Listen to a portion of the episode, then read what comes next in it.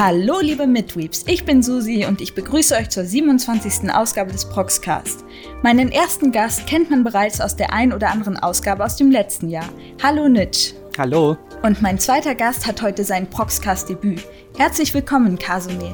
Hallo. Heute sind wir zwei Mädchen. Und ja, mal gucken, was passiert. Was habt ihr euch denn so zuletzt zu Gemüte geführt? Ich würde sagen, Ladies first, oder? okay, ähm, ja, tatsächlich, das hätte ich auch noch mal vorbereiten können. Was habe ich zuletzt geschaut? Ähm, auf alle Fälle mein so Seasonal Stuff. Also ich schaffe meistens selten eigentlich wirklich was aus den aktuellen Seasons mitzunehmen. Diesmal im Januar habe ich ein bisschen Glück. Und wenn ich gerade überlege, was mir davon gerade noch präsent ist, ist es tatsächlich die letzte Higurashi-Folge. Ich weiß nicht, guckt einer von euch das ähm, aktuelle Higurashi-Ding? Ich habe nicht mal äh, das ursprüngliche gesehen und ich denke mir halt auch, dass ich äh, allein weil Firo jeden verprügelt, der das Neue schaut, ähm, das Alte anschauen sollte. Ja, ich habe sowieso das Gefühl, dass das die Folge wird, wo ich mich bei Firo wahnsinnig unbedient machen würde. Deswegen ist es nicht schlimm. Ich kann jetzt einfach ein bisschen über Higurashi erzählen. Also ich muss ja sagen, ich, ich mochte das Franchise eigentlich bis jetzt ziemlich gerne. Hatte mit der neuen Staffel ein bisschen meine Startschwierigkeiten, weil es quasi bis vor ein paar Folgen so wahnsinnig belanglos war. Also es hat irgendwie keinen Mehrwert zu dem gegeben, was man aus dem Universum schon kennt.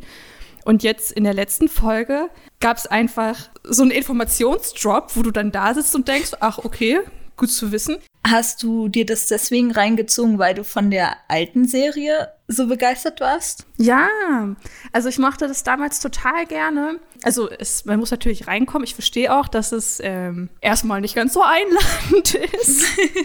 Gerade so die erste Staffel, wo du basically nichts verstehst. Aber äh, wenn man dann nachher so ein bisschen hintergestiegen ist, finde ich, war es dann doch ziemlich spannend. Und ich hatte, ich hatte dann entsprechend halt hohe Erwartungen, ne? Und die wurden echt hart enttäuscht. Ist das jetzt ein Remake oder ist das eine Neuauflage oder wie kann ich das verstehen im Zusammenhang mit der ersten Staffel? Es ist, es ist kein Remake, also darüber hat man ja ganz lange am Anfang spekuliert, ist es ein Remake oder wird es richtiges Sequel? Es ist tatsächlich ein Sequel, es ist aber, glaube ich, Original Content, also es gibt dazu keine Manga-Vorlage oder Novel-Vorlage, wenn ich das richtig erinnere. Das heißt, es führt quasi die ähm, Geschichte nach dem Punkt fort, an dem sie bei der letzten Staffel, oder ich glaube, das letzte Stück der Story war tatsächlich in der OVA.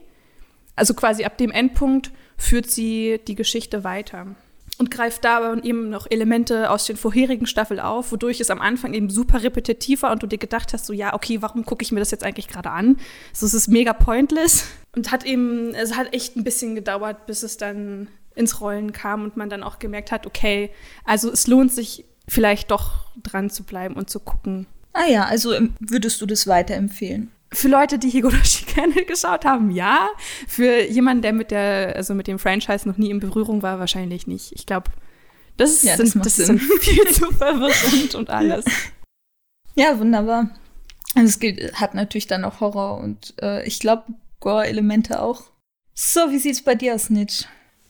Also zuletzt habe ich einen richtig, richtig niceen Film geschaut und zwar Children of the Sea ja, 2019 erschienen und ich muss sagen, dass der, der, Film ist so ein richtig, richtig krasses, super Kunstwerk. Also man kann nicht so wirklich sagen, um was es geht, weil der Film einfach total confusing ist. Aber es geht jedenfalls irgendwie um ein Mädchen namens Ruka und ähm, ja, die fühlt sich halt irgendwie, glaube ich, anderen gegenüber so jetzt nicht so zugehörig oder so. So der Basic Stuff halt irgendwie, wie es oft mit den Protagonisten ist. Und dann findet sie, also geht sie irgendwie ins Aquarium, wo ihr Vater arbeitet und dort trifft sie dann irgendwie so auf die zwei Jungs, die heißen äh, Umi und Sora. Und es stellt sich dann heraus, dass die beiden eben nicht so wie andere Menschen sind, sondern die beiden sind irgendwie im Meer geboren worden und wurden in ihrer Kindheit von Dugongs großgezogen und können dadurch uh. und können dadurch dann nur ähm, unter Wasser atmen und können nicht zu lange an Land sein, da ihre Haut sonst austrocknet und so. Und dann bewegt sich der Film halt, äh, da kommen dann halt so mysteriöse Fragen auf, so es wird von einem Fest gesprochen und so, äh, dass die Tiere des Meeres oder so versammelt. Und ähm, insgesamt wird's dann schon sehr, sehr äh, verwirrend, weil du bekommst nicht vom Film, also der Film basiert übrigens auf einem Manga, der fünf Bände umfasst. Und ich habe von vielen Leuten jedenfalls gehört, dass der Manga jedenfalls so eine wirklich strukturierte Story hat und so wo du dann, also wo auch auf viele Sachen eingegangen wird, die Sachen erklärt werden. Und eben das hat man dann im Film, der ungefähr eineinhalb Stunden dauert, da hat man sehr viel Zeug weggelassen und hat quasi, äh, viel wird nicht erklärt und bleibt so im Mysteriösen. Und das wurde von sehr, sehr vielen Leuten kritisiert. Aber ich muss gestehen, dass mir der Film auf diese Art sogar super gefallen hat ich, ich vergleiche es einfach mal mit so einem äh, Anime aus den 80ern. Und zwar wie bei Angel's Egg quasi. Dass der Film einfach nur mit so wirklich unglaublich lebendigen und detaillierten äh, Visuals gearbeitet hat und auch gar nicht so die Story wirklich dem Zuschauer vor die Füße werfen wollte, so dass quasi die Bilder alleine erzählen und der Zuschauer wirklich so zurückgelassen wird und wirklich selber dann so richtig über dieses Geschehen, was überhaupt gerade stattfindet, nachdenken muss und dann auch so eigene Interpretationen dafür finden kann und so. Und äh, insgesamt ähm, fokussiert sich der Film dann auch, auch mehr auf so philosophische Gespräche und ähm, Fragen, wie beispielsweise, was, inwiefern ähm, sehen sich das Meer und das Universum ähnlich oder woher kommen die Menschen oder sind alle Lebewesen nicht eigentlich gleich, weil sie aus Sternstaub bestehen? Und oh, das ist süß. Es ist einfach wirklich ähm, ein total, äh, also er ist verwirrend, aber auf eine positive Art wirklich. Wenn man jetzt jedenfalls einen schönen Filmabend haben möchte und eine super Story erwartet, die dir einfach wirklich vorgekaut dann äh, präsentiert wird, dann ist es natürlich klar, dass man da dann enttäuscht ist, wenn man dann merkt, dass der Film eher so wirklich super zum Nachdenken anregt. Aber wenn man wirklich so auf solche Filme steht, die da so eine ruhige Atmosphäre haben und ähm, wo man sich selber drinnen irgendwie zurechtfinden muss, dann ist es auf jeden Fall eine klasse Empfehlung. Ja, ich finde ich finde eigentlich sogar wichtig, weil Anime ist ja ein visuelles Medium und eigentlich sollten viel mehr Anime in der Lage sein, die Story nur visuell zu tragen. Ja. Und so wie du das jetzt beschreibst, wirkt es halt so, als würde der Anime das wunderbar hinkriegen, wo halt bei den meisten, gerade bei so Seasonals und gerade bei so, ja, man kennt es halt so zum Beispiel Harem oder Isekai-Anime, was halt überhaupt nicht schlimm ist, wenn man das jetzt mag oder so.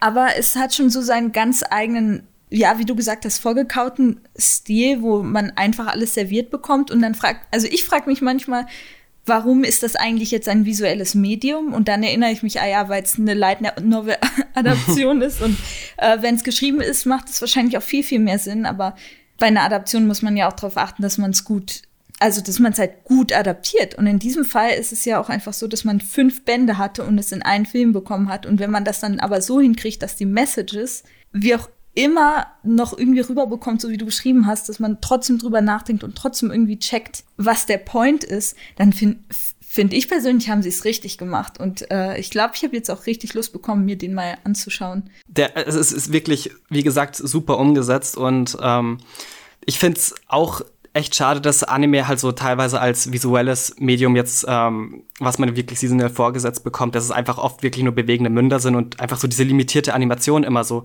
stark präsent ist, äh, wegen dem ganzen kommerziellen Zeug, das man da möchte.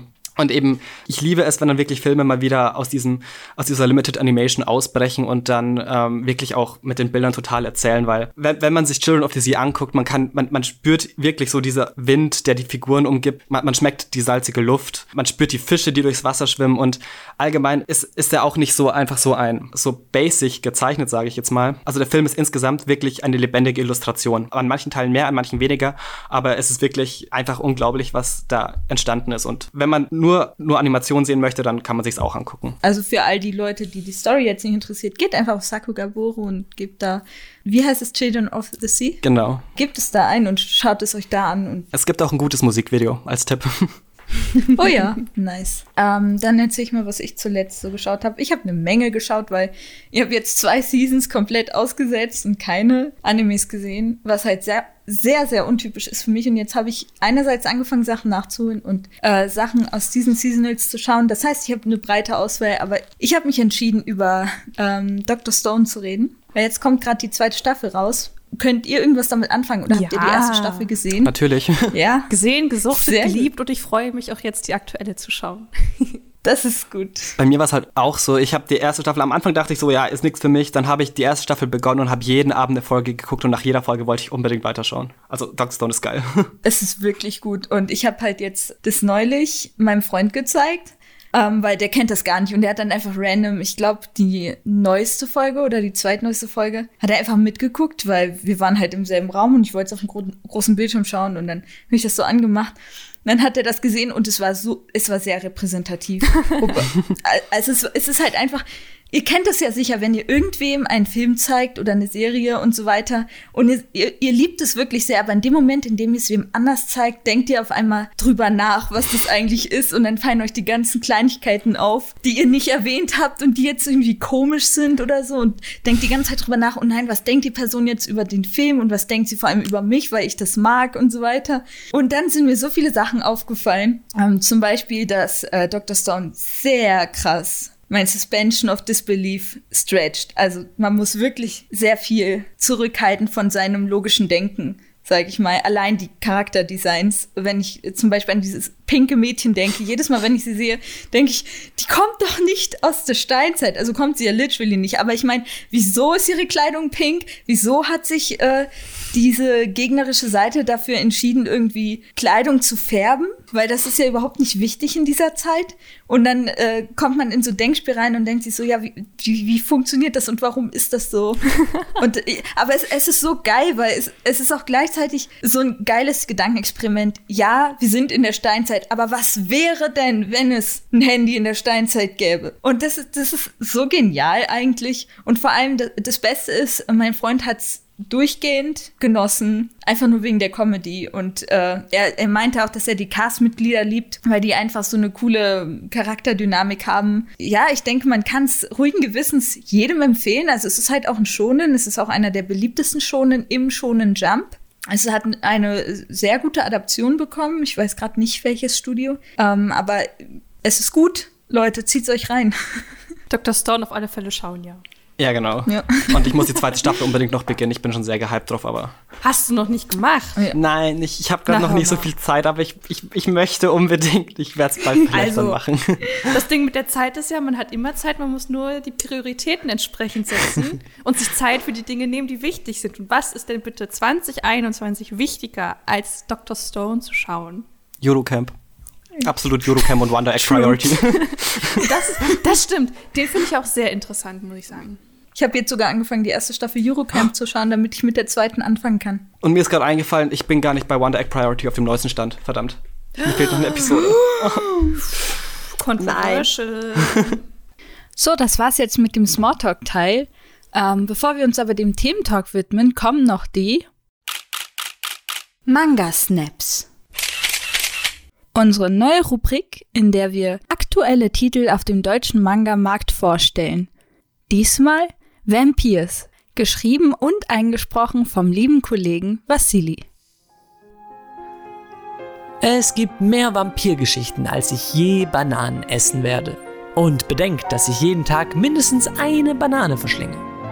Seit hunderten von Jahren begleiten diese blutsaugenden Nachtgestalten uns in allerlei Mythen, sodass diese dunklen Dämonen in beinahe allen erdenklichen Neuinterpretationen die Welt der Literatur, Filme, Animes und auch Mangas geflutet haben. Dementsprechend gestaltet es sich schwierig, diese altbekannten Figuren mit einem frischen Twist aufzupeppen.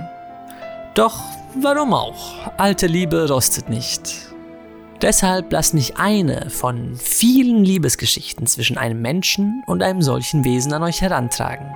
Unter dem spritzigen Titel Vampires vermarktet Egmont Manga seit vergangenen Dezember eine Highschool-Romance des Mangaka Akili. Auf der Beerdigung ihrer Großmutter lernt die junge Ichika ein Mädchen namens Aria kennen. Kaum sind die ersten Seiten umgeblättert, ergeben sich zwei Erkenntnisse.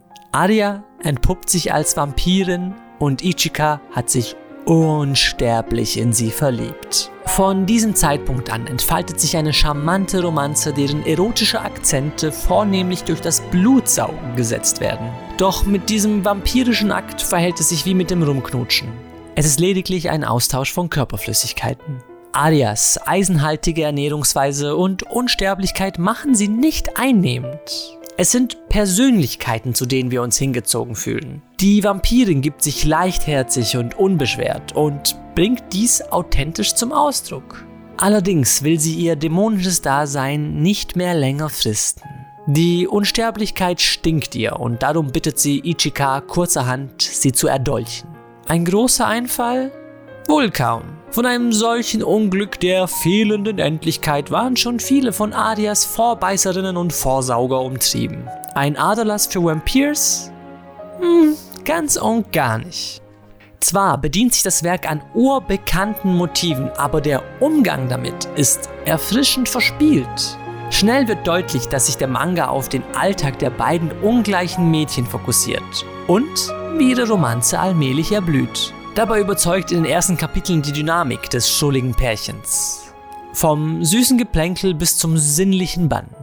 Vampires zeigt Potenzial, viele Herzen und Gemüter zu erwärmen. Auch wenn der Manga keinen tiefen Blick in die menschlichen bzw. vampirischen Abgründe wagt, ist das Werk nicht in mit Glitzer besprenkelter Zuckerwatte eingepackt. Der Stil von Akili wirkt in seiner Schlichtheit schon nahezu nüchtern, aber durch die Detailverliebtheit dennoch prachtvoll. Besonders die überaus feine und klare Lineart sowie die geschmeidigen Schattierungen lassen meine Zähne blutrünstig hervorfletschen. Vampires lässt das Holzkreuz in der Kirche und den Knoblauch in der Küche. Mit Dracula-Klischees auf Sparflamme legt dieser Manga sein Augenmerk auf die Beziehung zweier Teenagerinnen, denen dank den übernatürlichen Umständen der Unsterblichkeit und den überaus natürlichen Umständen der großen Liebe so einiges bevorsteht. Nach dem ganzen Rumgemache geht es jetzt ans Eingemachte. Fangen wir an mit dem Thementalk.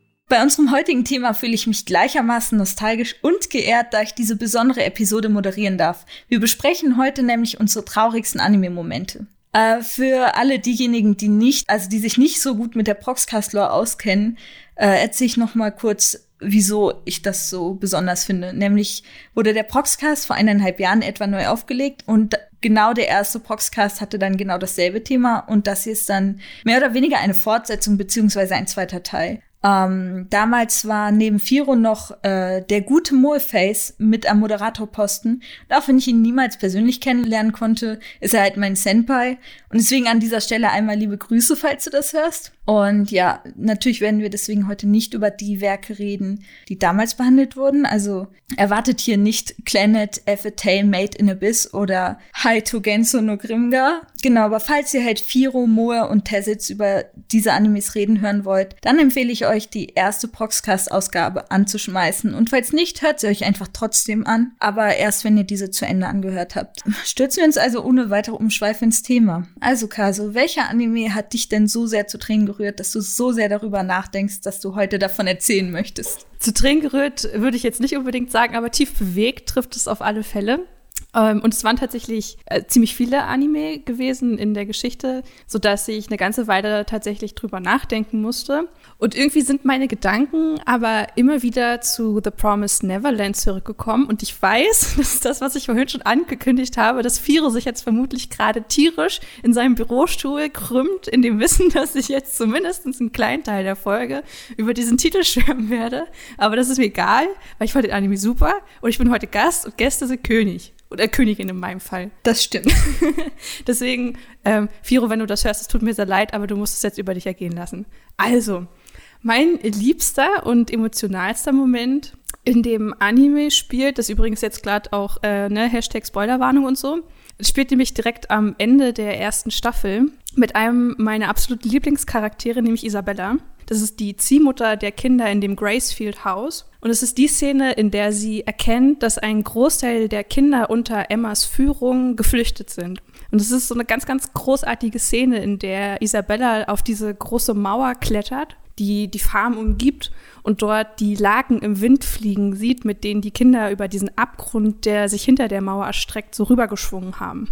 Und der Moment, der ist deshalb so emotional, weil das Bild ab dahin einfach so großartig ist, was wiederum ganz besonders an dem Soundtrack liegt. So, wir haben jetzt hier heute Musics-Unterstützung in der Folge, also wird über Musik geredet. Das ist tatsächlich auch was, was Moit, ich fand das total süß, dass du ihn gerade genannt hattest, weil ich habe ihn auch nämlich im Kopf gehabt, weil er hat nämlich in der ersten Folge auch einen kurzen kleinen Absatz gesagt zu Musik in solchen Szenen. Und die Musik ist hier ein Schlüsselelement, wenn ich das so sagen darf. Ja, dieser Mandoline-Part, ne? Genau, es ist, es ist nämlich dieser großartige Song Isabellas Lullaby der einen durch die ganze Serie auch ein bisschen begleitet, sag ich mal. Und ich möchte eigentlich auch meinen, dass es, ich glaube, Promise Neverland kam 2019 wenn ich mich richtig erinnere. Und ich würde meinen, egal welches Jahr es jetzt war, es war mit Abstand der beste Song, der in dem Jahr rauskam. Ich liebe ihn wirklich sehr und kann es mit Nachdruck unterstreichen. Genau, so die, dieses Lied hört man in ganz verschiedenen Variationen immer wieder im Verlauf der Serie. Zum Beispiel auch ganz am Anfang, wenn Isabella mit Conny, glaube ich, hieß sie, das kleine Mädchen, das ganz am Anfang oh. weggeschippt wird. ähm, da hört man das das erste Mal. Da summt Isabella das nämlich. Und da bringt sie quasi Conny gerade weg zu den Dämonen. Und dieses Lied hat für Isabella ja eine ganz klare Bedeutung. Ursprünglich geschrieben war das ja von ihrer Jugendliebe. Ich glaube, er hieß Leslie. Und mit dem hat sie ja auch nur eine relativ kurze Zeit zusammen verbracht, bis er ja dann quasi auch geerntet wurde. Und äh, kurz darauf wurde Isabella ja in Ermangelung von, ja, ich sag mal, anderen Handlungsalternativen auch rekrutiert und zur Mama ausgebildet. Und in dem Moment hat dieses Lied so einen neuen Spin bekommen. Es ist wie so eine Art Mantra des Überlebens und auch Aufopferns oder Opferns geworden so ein bisschen sie alleine gegen den Rest der Welt. Und je weiter sonst dann die Folgen voranschreiten, wandelt sich die Bedeutung des Lieds aber nochmal und wird am Ende sowohl für die Kinder von Gracefield, aber auch für mich als Zuschauerin irgendwie zu so einer Hymne der Befreiung.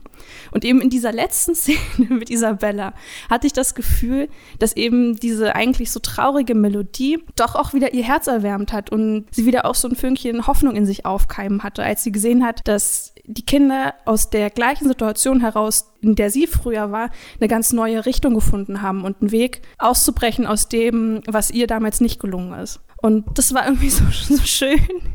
Und in dem Moment sieht man auch, dass sie so herzlich lächelt, also wirklich herzlich lächelt. Nicht dieses aufgesetzte, ich grinse jetzt, damit die Kinder ein gutes Gefühl haben, lächeln, sondern wirklich ein herzliches Lächeln. Und man sieht auch, wie sie diesen strengen Dutt, den sie immer hat, aufmacht und ihre Haare dann wie die Laken im Wind zu so fliegen und wie gelöst sie dabei dann auch einfach ist. Und ich merke da immer so eine Ambivalenz in mir. So einerseits ist es wahnsinnig schön und befreiend, aber andererseits spürt man meines Erachtens auch diesen massiven Druck und die Trauer, die da auf Isabella lastet und was sie die ganzen Jahre hat erdulden müssen. Weil sie sich natürlich auch total zurückgenommen hat. Sie hat quasi alles von ihrer Menschlichkeit aufgegeben, was da war. Und dieses Lied, das Leslie ihre Jugendliebe gespielt hat auf seiner Mandoline unter dem Baum, das ist so das Letzte, was geblieben ist. Und in diesem Moment gipfelt so alles ineinander und deswegen ist es so ein bisschen lächelndes Auge. Man freut sich für die Kinder, die es geschafft haben, die jetzt in ein neues Kapitel aufbrechen. Auf der anderen Seite denkt man sich, okay, Isabella bleibt aber auch zurück, alleine wieder. Ähm, sie ist konfrontiert mit dem, was sie auch die letzten Jahre ähm, alles den Kindern angetan hat. Realisiert es alles nochmal so ein bisschen auch, wie eigentlich ihre Wurzeln sind.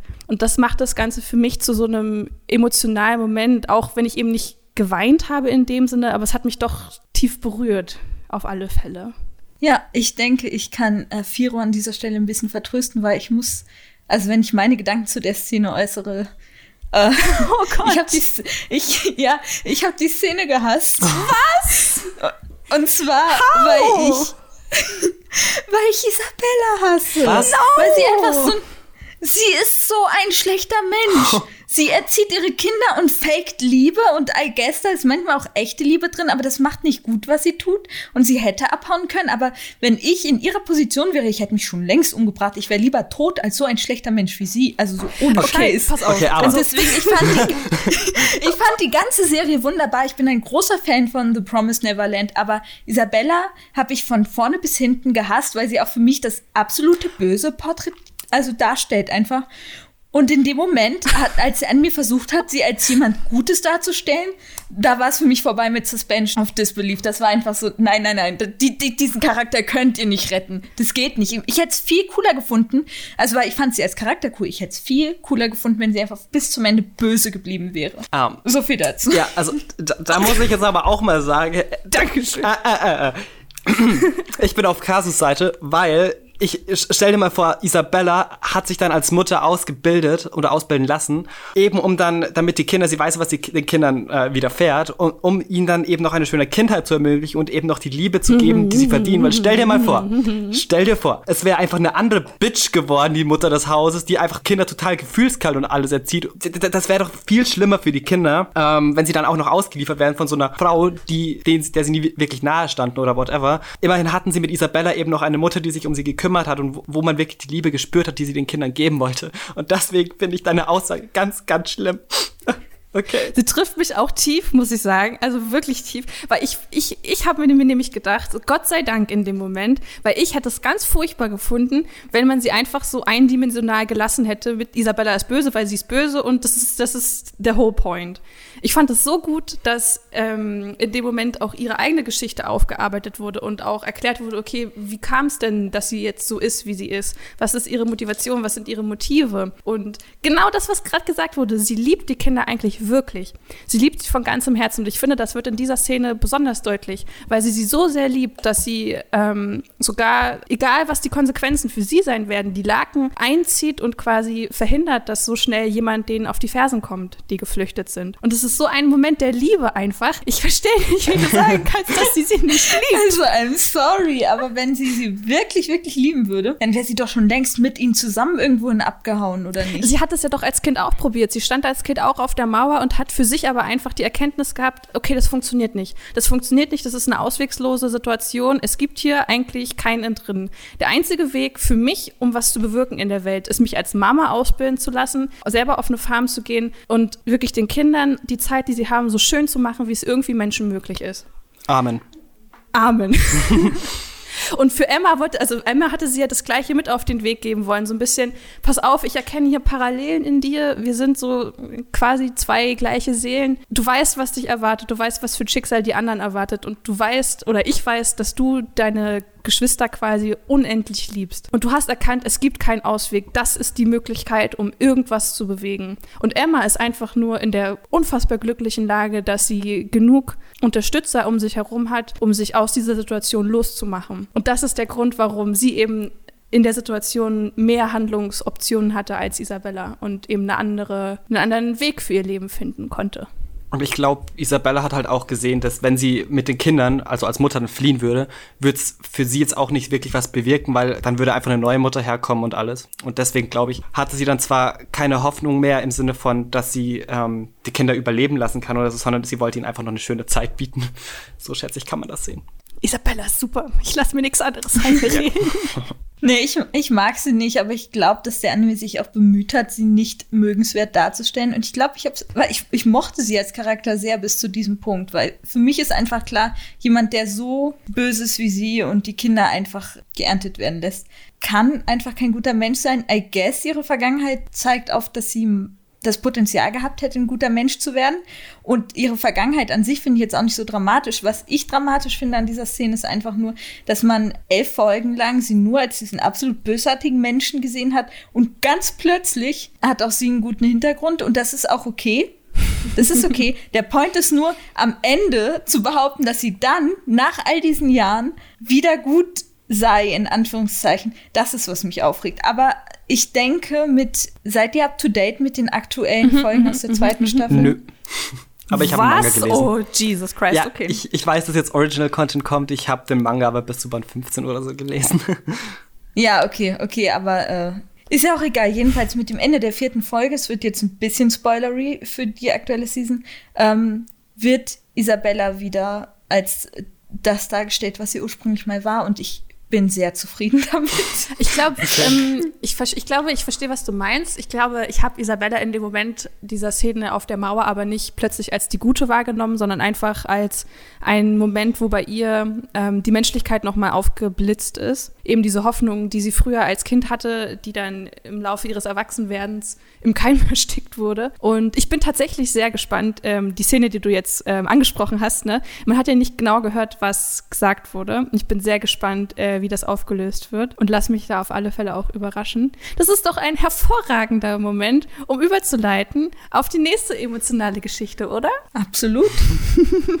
Bevor ich mich hier weiter dem Kreuzverhör aussetze. Bevor ich weiter auf emotionalen äh, Geschichten und vor allem auf euren Gefühlen rumtrample. Echt so. Ja, nett. Hau rein. Jo, also dann eine Szene, also allgemein, ähm, bei Animes bin ich nicht so oft emotional. Ich vielleicht empfinde ich mal eine Szene als traurig oder so, aber jetzt wirklich was, etwas, das mich mitnimmt und in einem Tränenmeer schwimmen lässt, das gibt's nur sehr selten. Und ähm, eine ähnliche Szene, äh, die ich jemals ähm, dann erleben durfte, die mich wirklich sehr mitgenommen hat, die war in Wild Evergarden wo ja allgemein sehr viele dramatische Szenen sind.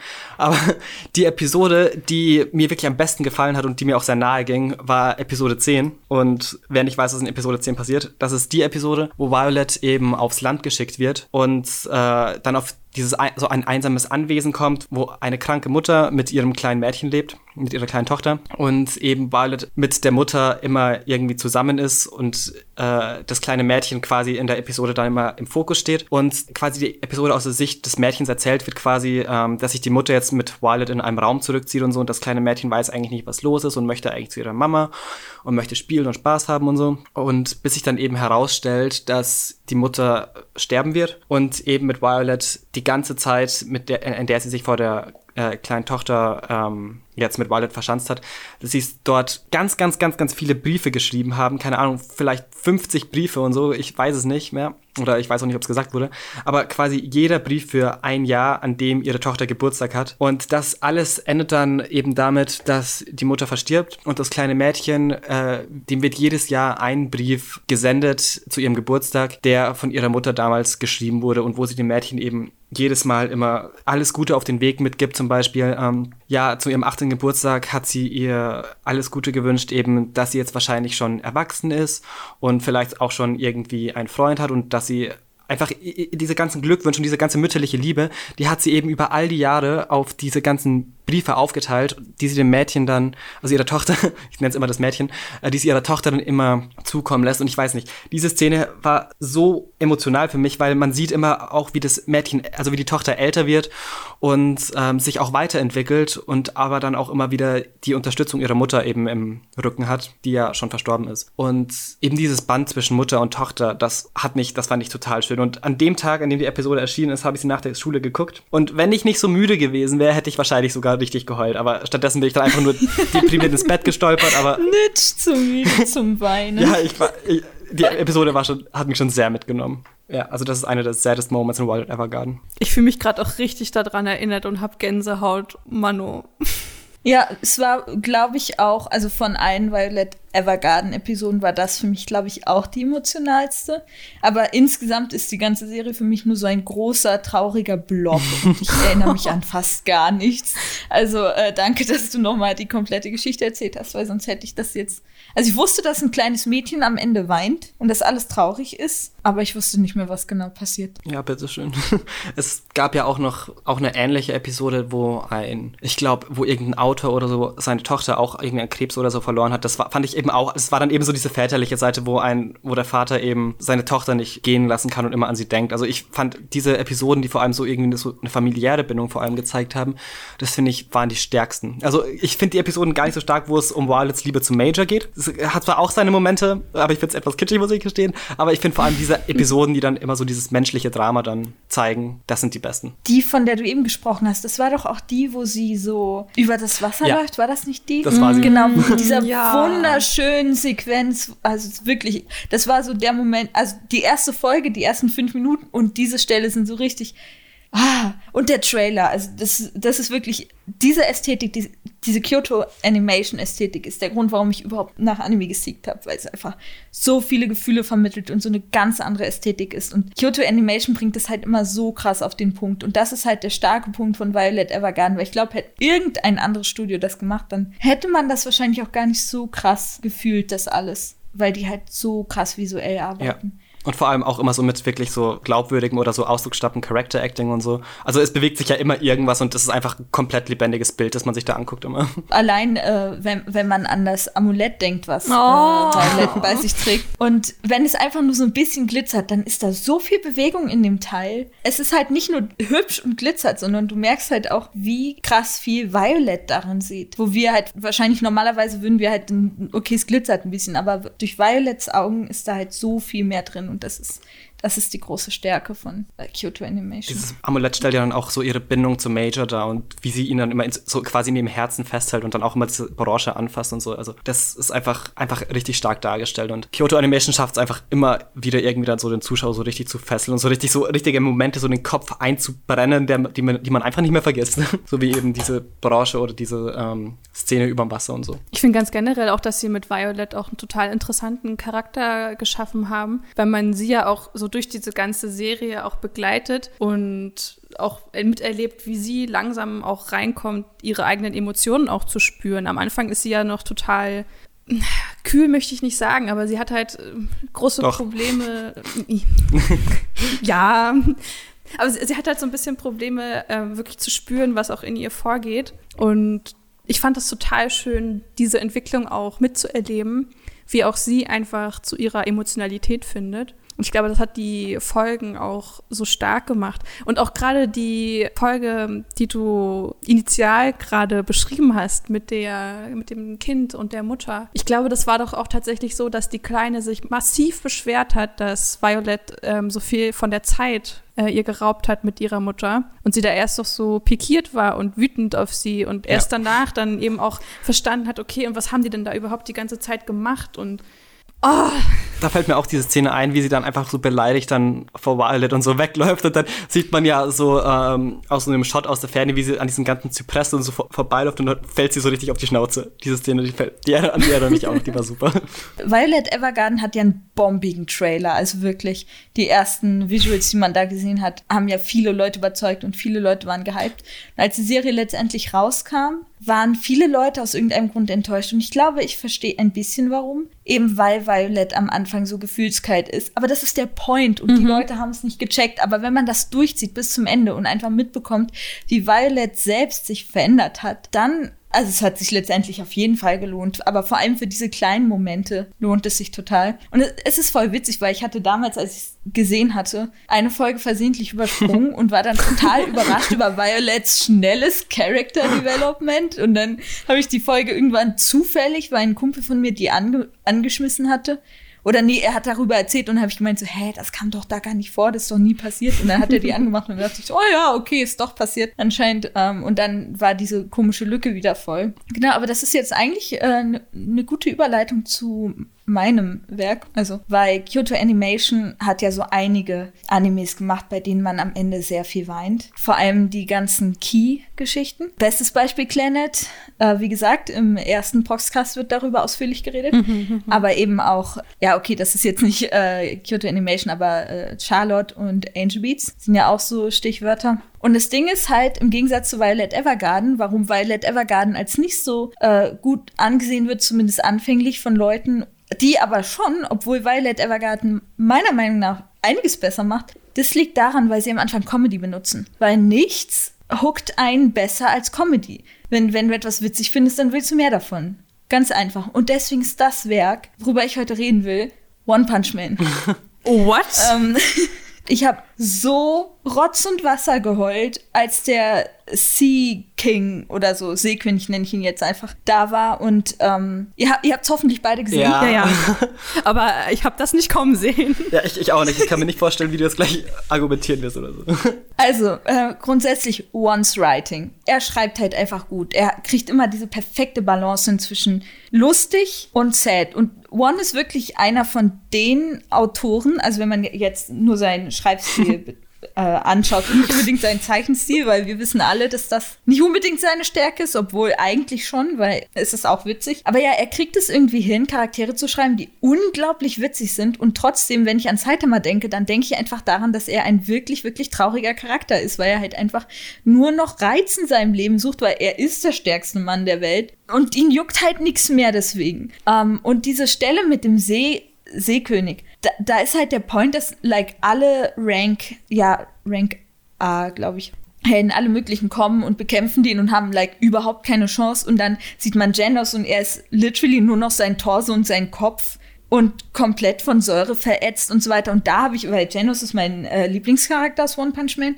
und da war ich schon sau sad, weil da gab es auch keine lustigen Momente mehr oder so. Es war einfach nur noch dramatisch wie so ein Schonenkampf. Und man weiß einfach, dass, wenn Saitama da wäre, wäre alles kein Problem, weil der schlägt einmal zu und dann äh, ist, ist das Problem beseitigt. Aber das, das Ding ist halt einfach, er ist nicht da. Und deswegen ist One Punch Man, obwohl sein Protagonist so unglaublich stark ist, dass es schon langweilig ist, immer noch dramatisch, weil er nicht da ist.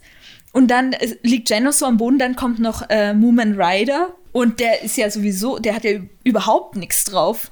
Und dann lässt er sich auch noch verprügeln und der Seekönig sieht das nur noch wie ein lustiges Spielchen. Ähm, und dann hält er seine Rede und alle feuern ihn an, weil sie einfach sehen, dass er sich komplett aufopfert für sie, obwohl er gar nichts machen kann gegen die Situation. Und dann, wenn er auch am Boden liegt, dann kommt Saitama und es ist ganz einfach erledigt und du bist endlich erleichtert und diese ganze Tension verschwindet auf einmal. Dann hört er, wie die ganze Menschenmasse darüber redet, wie all die anderen Helden ja gar nicht so stark sein können, weil dieser Rank C Typi den Seekönig so einfach besiegt hat. Und dann sagt er einfach, ah, wenn diese Helden ihn nicht vorher geschwächt hätten, hätte ich keine Chance gehabt. Und jetzt äh, heimse ich die Lorbeeren ein. Also er opfert sich, also nicht körperlich auf oder wie so ein Held das eigentlich tut, sondern er opfert sich auf, indem er seine komplette Reputation, also sein, sein Ruf komplett zerstört in dem Moment.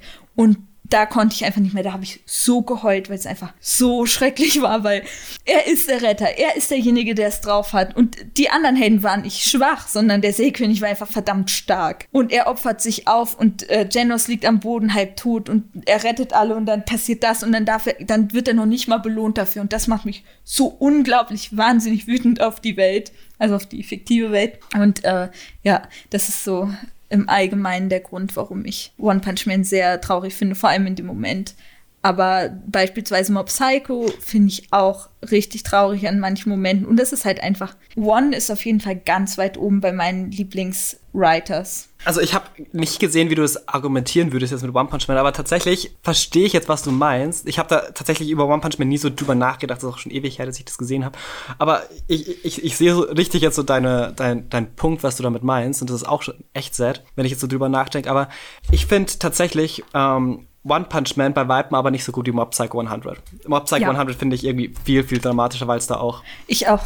Ich finde es ich find's auch besser, aber als ich drüber nachgedacht habe, ich wusste auf jeden Fall, dass ich über One's Writing reden wollte. Und bei Mob Psycho waren es viele verschiedene kleine Momente, aber bei, bei One Punch Man war dieser explizite Moment, der mich komplett mitgenommen hat. Aber ja, insgesamt ist Mob Psycho natürlich Allein die letzte Szene der vorletzten Folge, wo Regan basically getötet wird, aber nicht wirklich. Aber man denkt es, oh mein Gott, ich bin gestorben und dann muss ich noch eine Woche warten. What the fuck? Nein, ich will nicht, dass er tot ist, weil das ist halt auch mein Favorite Character. Warum müssen meine Lieblingscharaktere eigentlich immer sterben oder fast sterben? Was soll denn das? Hört auf. Ja. Stimmt dir ja da aber zu mit äh, Mob Psycho, dass es besser ist als äh, One Punch Man. Ich muss tatsächlich sagen, ich bin gerade innerlich so ein bisschen hin und her gerissen, weil ich eigentlich, also in erster Instanz wahrscheinlich auch gesagt hätte, dass ich da Mob Psycho weiter voran sehen würde. Aber je länger ich jetzt drüber nachdenke und äh, mit deiner flammenden Rede im Hinterkopf, die mich auch übrigens sehr bewegt hat, muss ich sagen, ähm, verstehe ich den Appeal von One Punch Man, also auf der emotionalen Ebene, tatsächlich, glaube ich, sogar noch ein bisschen besser, beziehungsweise finde es ein bisschen spannender, weil der Charakter, also Saitama, ja auch wieder einer von der Sorte ist, der, der Emotionen nicht so wirklich spürbar hat. Um nicht zu sagen, dem geht ja eigentlich alles am Arsch vorbei.